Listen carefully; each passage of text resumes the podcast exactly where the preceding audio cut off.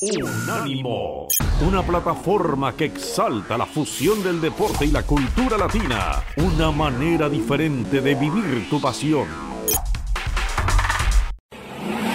Sobre rueda. Sobre rueda. El programa donde rugen los motores.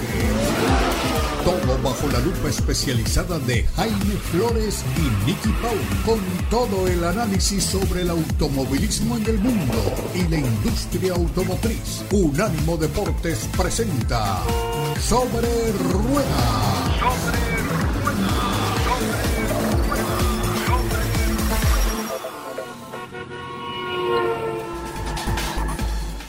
Buenos días, buenas tardes, buenas noches, donde quiera se encuentren, donde estén. Bienvenidos a Sobre Ruedas por Unánimo Deportes. Les saluda Nikki Pauli, una servidora, y mi compañero Jaime Flores se sumará un poquito más tarde. Mientras tanto, nosotros tenemos este espacio para hablar de lo que ha ocurrido en la Fórmula 1 desde que el campeonato bajara.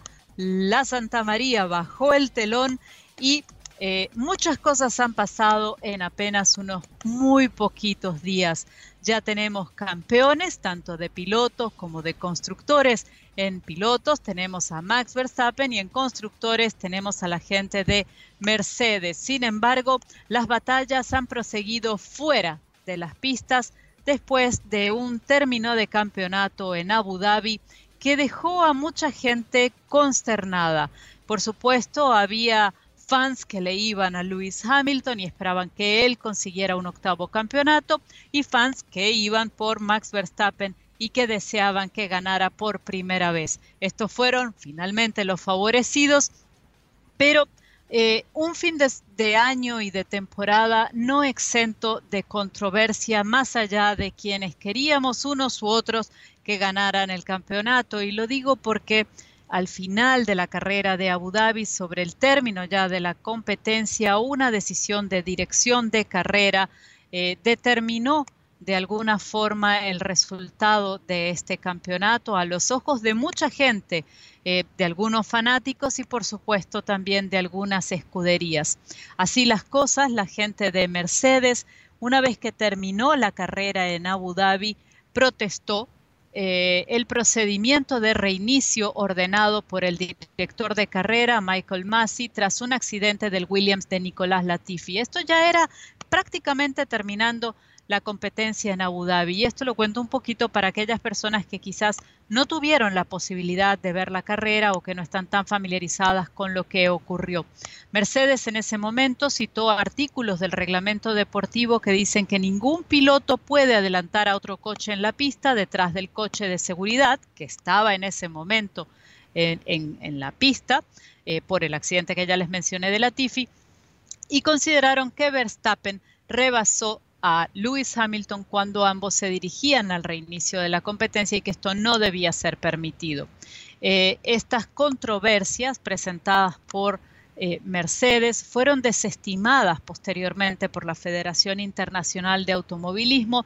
Dijeron que no había lugar a estos alegatos y que el coche 33 de Max Verstappen adelantó al 44 de Lewis Hamilton durante el coche de seguridad porque ambos coches estaban apretando y soltando el acelerador y que había un millón de precedentes bajo safety car o coche madrina de lo que había sucedido. Así que lo desestimaron. Por supuesto, la gente de Mercedes tenía la posibilidad de apelar esta decisión.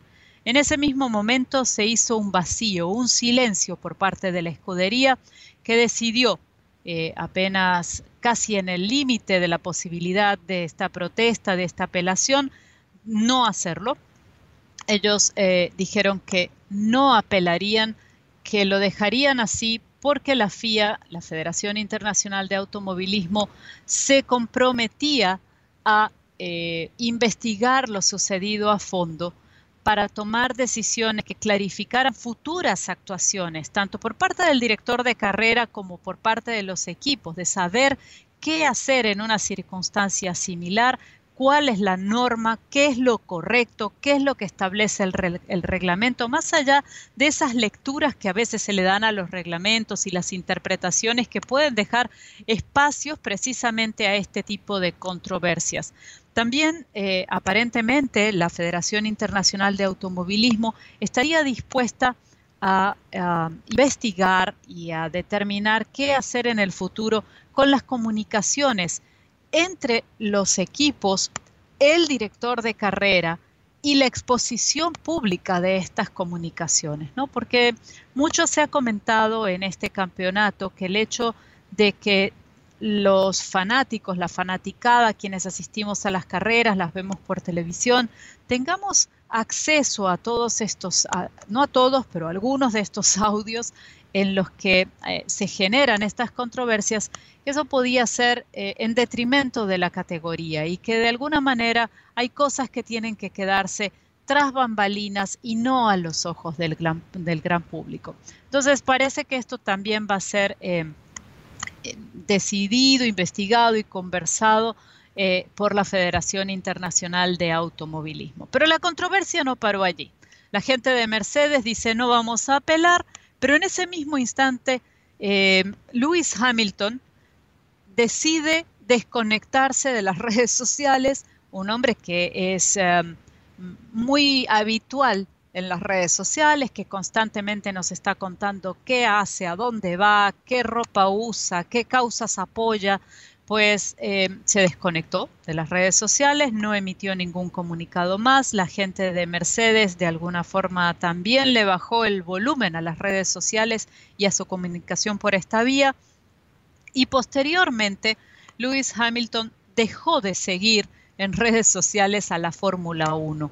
Esto aunado a que no se presentó ni Lewis Hamilton ni el jefe del equipo Mercedes, Toto Wolf, a la premiación del Campeonato Mundial de la Fórmula 1, ha dado por supuesto lugar a muchísimos, pero muchísimos rumores en los que se especula que el siete veces campeón del mundo, Lewis Hamilton, podría dejar la categoría que está tan decepcionado, tan contrariado por lo que ha ocurrido, que está contemplando el retiro.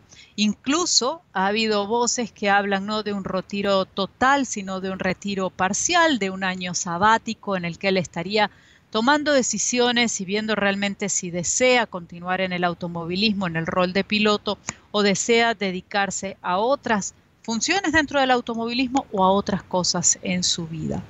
Em, por supuesto, esto ha causado eh, muchos ah, inconvenientes, dimes y diretes, mucha especulación. Se habla también de que Mercedes, si no vuelve Hamilton a la Fórmula 1, si decide no correr en el 2022, em, puede llamar nuevamente a Valtteri Bottas, pero ya a Valtteri Bottas le han hecho una despedida con bombos y platillos en Mercedes, un caballero que ha ganado de todo dentro de la escudería, excepto el campeonato, pero que ha logrado eh, dos veces ser subcampeón dentro de la Fórmula 1, ha sido un perfecto escudero para los títulos de Lewis Hamilton, ha sumado eh, buena cantidad de puntos para el campeonato de constructores, que es realmente el que más le interesa a los equipos porque es el que reparte al final de la temporada el dinero.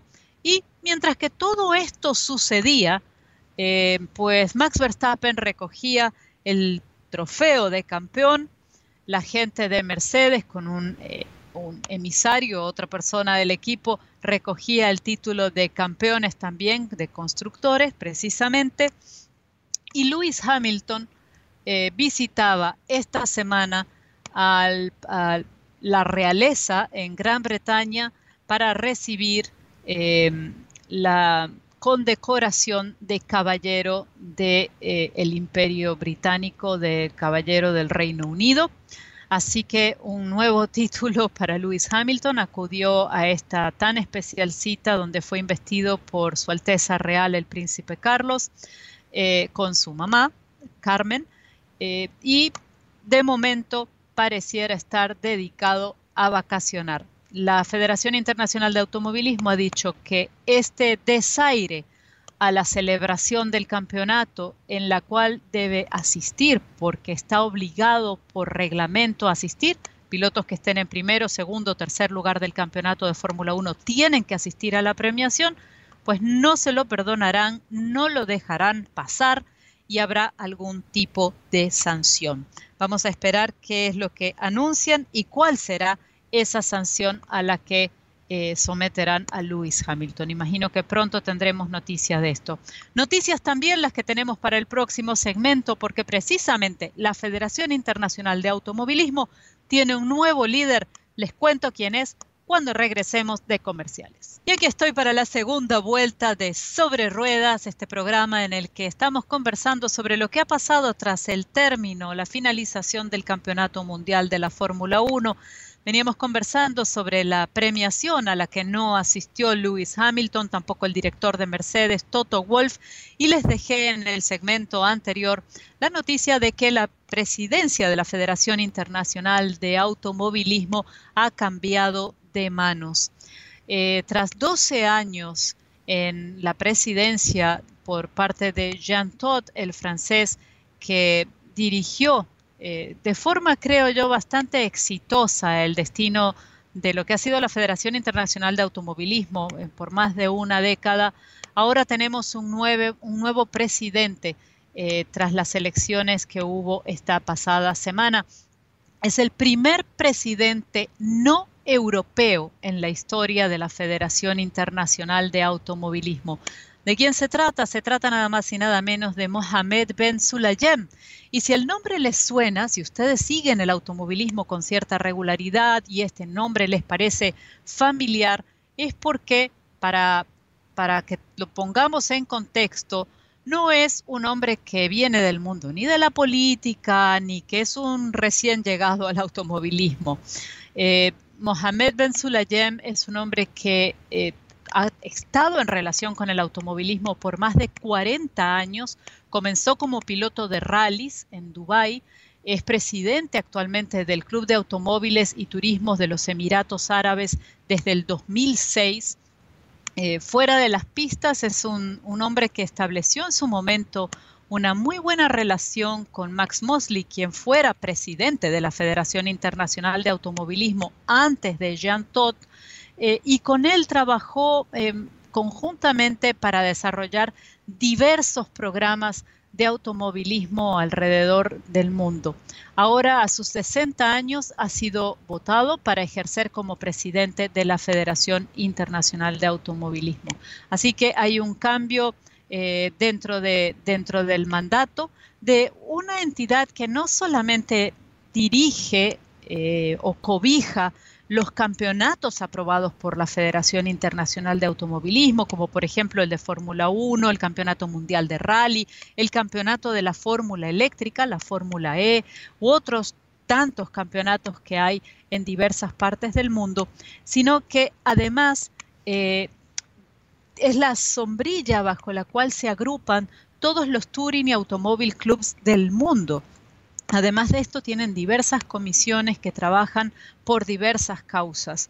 Una de ellas muy importante que nos afecta a todos los que, los que manejamos, los que tenemos un vehículo y andamos por las calles, tiene que ver con la implementación de normativas de seguridad para, para la industria. Están muy relacionados con esto, con muchas pruebas de seguridad para el automovilismo deportivo, pero también a través de los Touring y Automóvil Clubs y de la relación con la industria, precisamente para eh, normativas que se establezcan, que sean parejas en diferentes partes del mundo para los vehículos que están en las calles. También tienen una comisión eh, que ve por la diversidad dentro del automovilismo en particular, del automovilismo deportivo, y han creado una comisión eh, especialmente dedicada para las mujeres dentro del automovilismo. Así que han hecho, creo que Jan Todd ha hecho un muy buen trabajo, además le dio mucha estabilidad a, una, a un organismo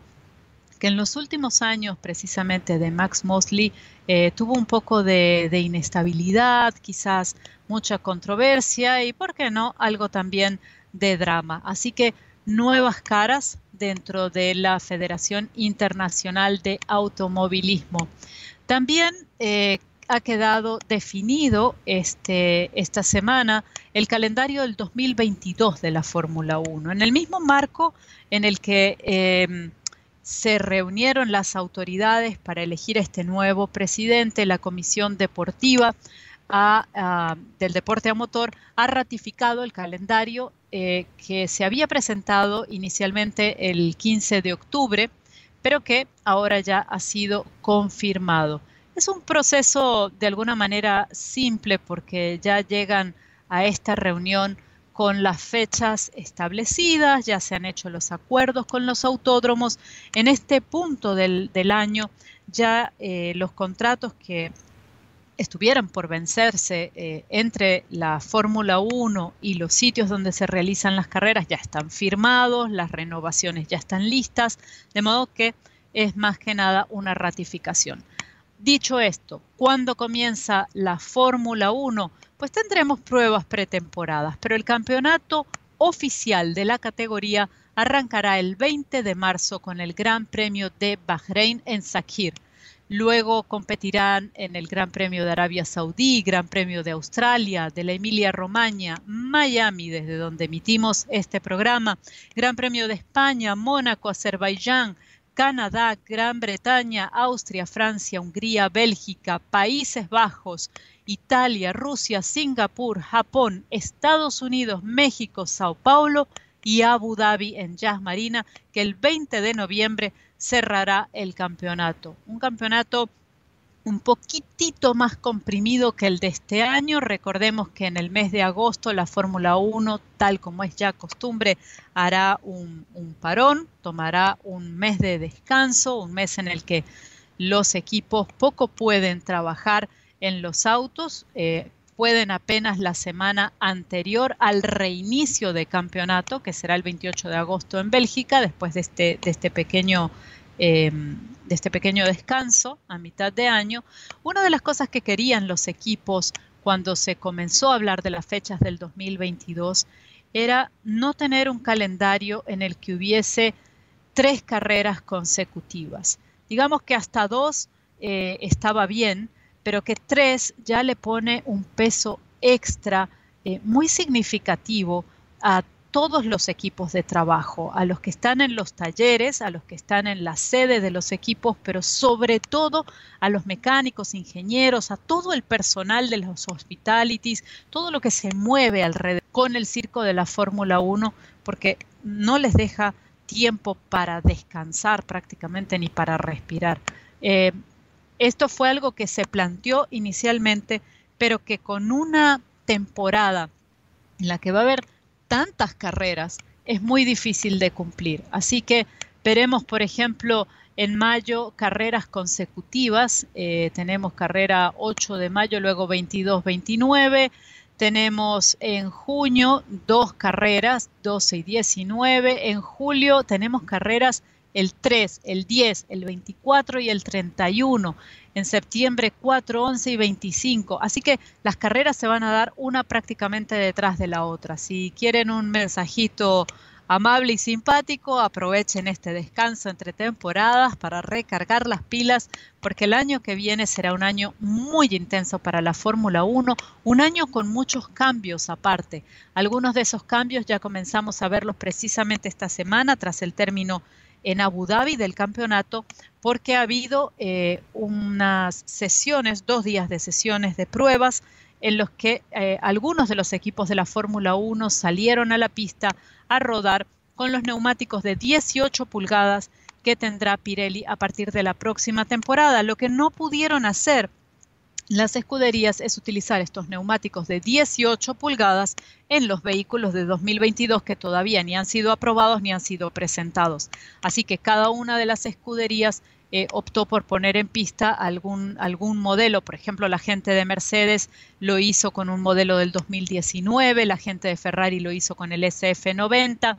A los pilotos que vimos en pista, algunos novatos también, porque estos tests se aprovecharon para para darle la oportunidad a algunos pilotos novatos. Así que vimos a Schwartzman, Norris, Vettel, Russell, Gasly, Sainz, Alonso, el eh, piloto chino que va a debutar el próximo año en la Fórmula 1, Yu Su, Sergio Checo Pérez y Pietro Fittipaldi que estuvo con la gente de Haas. Así las cosas, la Fórmula 1 se prepara ya para tomar un merecido descanso y volver con muchísima más fuerza, con cambios, con nuevos pilotos, escuderías las mismas, pero eh, con distintos reglamentos a partir de eh, casi el inicio temprano del 2022. Nosotros vamos al corte comercial y cuando regresemos se suma Jaime al programa y nos cuenta qué está pasando en la industria. Ya volvemos con más. Aquí estamos, de regreso con ustedes en Sobre Ruedas, otro segmento más de nuestro programa de hoy. Tenemos una sorpresa muy especial para todos ustedes. Y hoy el privilegio es todavía mayor porque tenemos una invitada especialísima se trata nada más y nada menos que la directora de operaciones de la compañía Genesis, que como saben ustedes, nuestros oyentes, es la división de productos de alta gama de la compañía coreana Hyundai. Está con nosotros la señora Claudia Márquez. Claudia, qué privilegio tenerla con nosotros. Al contrario, muchísimo gusto por invitarme, Jaime. Estoy muy contenta de estar contigo aquí en Miami platicando de efectivamente mi nueva marca Genesis. A ver, Claudia tiene una larga trayectoria en la industria automotriz. Es hoy por hoy la mujer eh, más importante en la industria en los Estados Unidos, pero esto no es de ayer, esto es una trayectoria de varios años. Pues muchas gracias, efectivamente. Ya luego no quiero le decir los años porque son muchísimos y entonces van a adivinar mi edad. Pero empecé hace 26 años en la industria automotriz. He tenido el gusto de trabajar para tres grupos distintos, para nueve marcas, con responsabilidad en más de 40 países. Así que bien, este, tengo, tengo, soy cochera, las tengo en las venas, me corre por las venas. Sí. ¿Cómo llega una mujer al mundo de la industria automotriz? ¿Cómo, cómo, cómo es ese comienzo? Pues la verdad es que fue totalmente circunstancial, nunca fue planeado. Este, yo soy mexicana, como sabes, eh, y en mi época, en mi edad, en aquel entonces, las, las, las mujeres, las niñas éramos educadas con el fin de ser mamás, amas de casa, lo cual, por cierto, este, yo lo veía muy bien y lo sigo viendo muy bien, pero nunca pensé que tuviera la oportunidad. Sin embargo, mi madre, por eh, situaciones diferentes, eh, vive algunos años en Alemania. Eh, llega a México, eventualmente conoce a mi padre y con esta parte bicultural, tanto del idioma como, como de forma de vida, ella decide que nosotros también tendríamos que ser educados así. Yo entro al colegio alemán, estudio toda mi vida en el colegio alemán, también mi carrera entre eh, México y Alemania y cuando decido hacer algo porque quiero trabajar y estoy aburrida mientras me caso, como decíamos en México, eh, empiezo a trabajar para una empresa química alemana, tenía sentido que fuera una empresa alemana, lo hago tres años, me aburren los plásticos y un día este, tengo conocimiento que BMW viene a México, que va a establecer la compañía, que están buscando obviamente a todo el equipo y que están, necesitan gente que hable español obviamente, inglés obviamente, pero también alemán. Mando mi currículum, creo que voy a trabajar, bueno, me aceptan, creo que voy a trabajar un ratito y trabajé 17 años para ellos. Así empecé. ¿De BMW pasas a otra compañía allí mismo en México? Eh, sí, sí, bueno, trabajé para BM y eventualmente también en Inglaterra para Land Rover. Ah, después regresé a México, seguí con BM y en el 2012 decidí, Jaime, que quería, que quería algo diferente. Y cuando digo algo diferente, quería complementar mi experiencia ya de muchos años en lo que era comercializar una marca de volumen.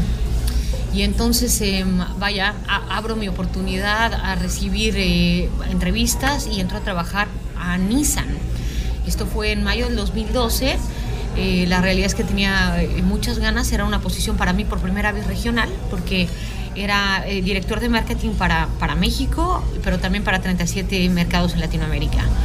Y tomo la decisión más complicada de mi vida, porque nunca sabes cómo te va a ir, cómo vas a, ¿no? Cómo, te vas a adaptar a la, cultura, a la nueva forma.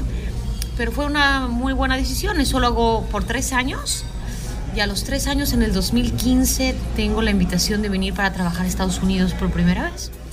Y esta vez como director senior de operaciones para la marca Infinity en Norteamérica, que es la marca de lujo de Nissan. Esa posición la hago tres años y entonces me dan el gusto de promoverme otra vez para ahora ser vicepresidente de operaciones de Nissan en Estados Unidos y dejo Nissan en el 2019, noviembre exactamente, porque Hyundai me ofrece ser presidente y CEO en México para la marca, lo cual hice dos años. Y hace tres meses empecé con Genesis y ya pasaron los 26 años. Es increíble, es increíble. Claudia, mencionaste algo interesante en esta eh, explicación que nos hiciste de lo que ha sido tu trayectoria y es esa diferencia que hay entre una marca de productos de alta, de alta gama y una marca de productos de volumen. Es muy diferente llegarle a la gente para venderle un producto de una y otro de la otra. Sin duda alguna, el posicionamiento es diferente, eh, toda la estrategia de comercialización, de producto, de incentivos, del equipamiento es diferente.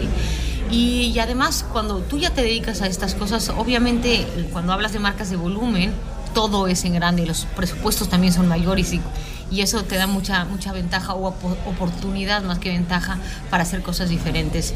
Sí, definitivamente la hay, eh, hay clasificaciones como, como en todo, ¿no? Si estamos hablando del mercado hispano, que le gustan a los hispanos, que les gusta, bueno, lo mismo hay, ¿no? En autos de alta gama, como conceptos, si es SUV, si son sedanes, si son pickups, pues es, es lo mismo, una, una marca de volumen sí se comercializa diferente.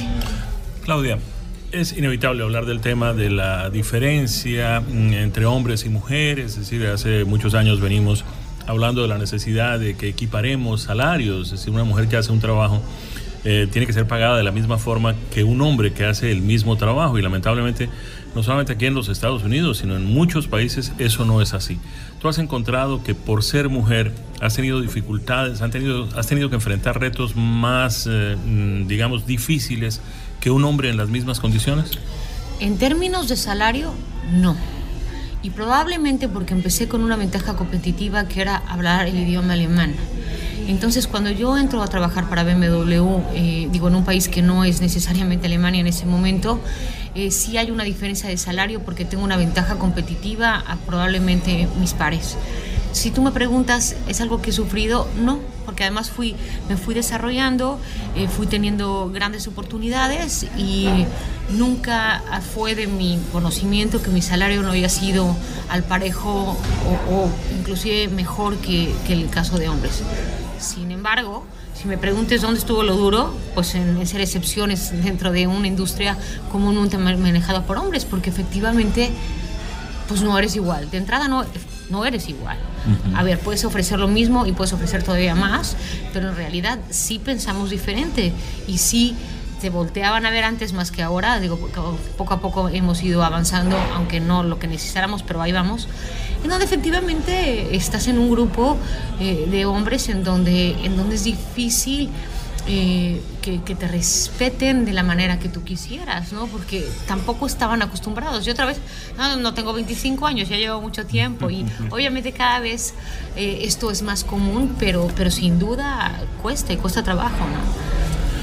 Vamos a hablar de Hyundai y de Genesis. Eh, a ver, hace un tiempo, cuando Hyundai decidió lanzar los productos Genesis antes de lanzar la marca Genesis, algunos pensamos, caramba, ¿será que Hyundai va a ir por el mismo camino de Lexus eh, y Toyota o por el mismo camino de Infiniti y Nissan, por el mismo camino de Acura y Honda? Y de repente, unos pocos años después, cuando ya estaban en el mercado esos Hyundai Genesis, vienen ustedes y nos traen semejante sorpresa tan espectacular como es la serie de productos Genesis. Fueron decisiones difíciles, es algo que pues eh, tomó más tiempo del que ustedes esperaban. Eh, ¿Han tenido los resultados que deseaban? Mira, Jaime, son como tres o cuatro preguntas a la vez, así que voy a intentar este, eh, decirlo bien. Eh, vaya, tú sabes que Hyundai es una empresa familiar, una empresa que, que lleva tiempo sin duda en el mercado y que su primera prioridad era expandirse como la marca Hyundai a nivel mundial y ha hecho lo que ha hecho con resultados espectaculares en en relativamente poco tiempo, siendo otra vez una empresa familiar, a diferencia de, muchas otras. Em, por supuesto, años atrás eh, se dan cuenta que el mercado en el segmento de lujo va en crecimiento y que también con, simplemente por complementar eh, la marca necesitarían efectivamente traer al mercado una marca diferenciada, obviamente con equipamiento, tecnología, y todo lo que te puedes imaginar diferenciado. Eso fue hace seis años cuando se lanzó la marca. La realidad es que tú lo sabes, por lo menos este, deben de haber tomado esta decisión eh, unos 10 años antes. ¿no? Se dice fácil el desarrollo, diseño, producción, comercialización. Eh, de, un, de una marca o de un modelo, pero verdaderamente estas son decisiones que se toman y por lo menos cinco años después es que se lanza un modelo, ¿no? Imagínate una marca. ¿no? Em, ahora, eh, hemos tenido y estamos donde estamos, eh, ¿estamos contentos? Sí. Nos vamos, cumplimos compromisos y cuando regresemos continuaremos con nuestra entrevista con la señora Claudia Márquez, la directora de operaciones de la compañía Génesis, la división de productos de alta gama de la marca coreana Hyundai. Y aquí estamos una vez más con ustedes en Sobre Ruedas a través de Unánimo Deportes. Aquí estamos de regreso para traerles el segmento final, el segundo segmento de nuestra entrevista con la señora Claudia Márquez, la directora de operaciones de la compañía Genesis, la división de productos de alta gama de la marca coreana Hyundai. Tú sabes que se lanzó la marca Genesis con sedanes hace seis años. También sabes tú y el auditorio que en, Estados Unidos y en términos generales en el mundo ha habido más movimiento o más preferencia de sedanes a, a SUVs. Eh, nosotros teníamos estos eh, sedanes eh, con diseños espectaculares, pero recientemente, hace un año, se lanzó GB80, ¿no? GB80, que es nuestra SUV mediana. Y es, es, nuestro primer año completo y ha tenido resultados espectaculares. Eh, lanzamos en junio eh, ¿no? la SUV eh, un poco de tamaño inferior, que es GV70, y también ha tenido resultados espectaculares. Entonces, hoy con la ofensiva de productos, que hoy ya son cinco, no es uno y luego dos y luego tres, hoy ya son cinco, y no nada más son sedanes, ahora son sedanes y son SUVs. Y no, la, la, verdad es que estamos logrando sin duda resultados muy, muy padres y muy, muy padres. Es una expresión bien mexicana, ¿verdad? Increíbles, muy satisfactorios. Eh, lo, que, lo que sí seguramente me vas a preguntar es en lo que trabajamos ahora, es que los productos son mucho más fuertes que el reconocimiento de marca. Somos muy nuevos todavía. Entonces uno de los retos que tenemos y seguramente una de las estrategias en las que me dedicaré con, más, con mucha más atención es incrementar el reconocimiento de marca. A ver, eh, no es difícil, el producto es realmente de una calidad fenomenal. Es decir, yo he tenido la suerte de manejar eh, las dos versiones del G80, el G90, el G70. Todavía no he manejado el GB70, pero he manejado el GB80, que a mi esposa además le encanta, le fascina. Estoy metido en un problema porque quiere tener uno y voy a tener que dárselo. Te vamos a sacar del problema, te vamos a sacar del problema.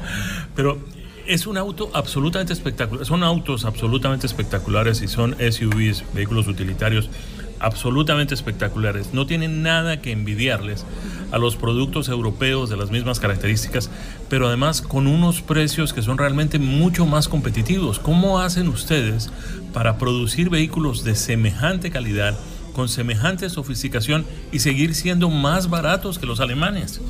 Efectivamente es parte de la estrategia. El costo de desarrollo, el costo de producción, el costo de tecnología eh, es probablemente mayor, de hecho, para nosotros que para nuestros competidores alemanes. ¿Por qué? Por volumen.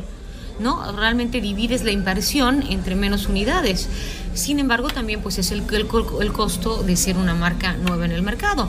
Y lo que nosotros obviamente queremos es ofrecer a nuestros clientes mucho más valor que lo que se está ofreciendo en términos de equipo con un producto similar o mejor y poco a poco dando conocimiento de este de, lo importante que es Genesis y de lo fuerte que es la marca, entonces ya estaremos en otro momento. Pero ¿cómo lo hacemos?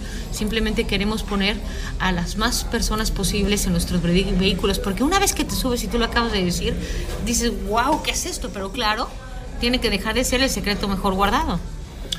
A ver, Claudia Márquez es la directora de operaciones de Genesis, la marca de productos de alta gama del fabricante coreano Hyundai. Está con nosotros hoy aquí en Sobre Ruedas. Yo quería preguntarle, Claudia, ¿cómo hacen ustedes para, con una marca que apenas tiene seis años, ofrecer una garantía de 10 años o 100 mil millas en sus productos? Hay que confiar mucho en lo que uno está fabricando y poniendo en el mercado para ofrecer una garantía de esas características. Sin duda, pero no nada más es que hay que confiar mucho, ponemos al cliente primero. Eh, en realidad, eh, lo más importante para nosotros es la expectativa y el servicio y la atención a nuestros clientes y es parte de la oferta integral de la marca Genesis en el mercado de Estados Unidos y a nivel mundial. Entonces, es, es por supuesto que es no la seguridad de lo que estás ofreciendo, pero además es la confianza y la garantía y el apoyo a nuestros clientes. Cuando usted habla de servicio al cliente, hay algo que también es muy importante y es eh, la política que ustedes tienen para que los clientes no tengan que ir a llevar sus vehículos a los concesionarios, sino que el mismo concesionario se encarga de hacer una cita, venir a recogerlo, dejar otro y venir a traerlo después cuando el trabajo se ha hecho.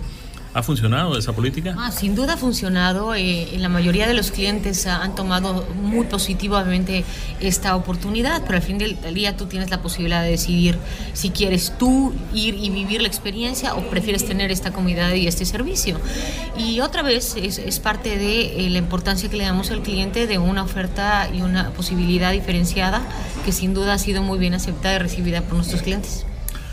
Claudia Márquez, Yo sé que ustedes, los fabricantes de vehículos, no les gusta mucho hablar de productos que vienen en camino, que están ahí todavía en, desarrollo, en producción, etc. Pero desde hace tiempo hemos venido escuchando hablar sobre un coupé, un coupé Genesis.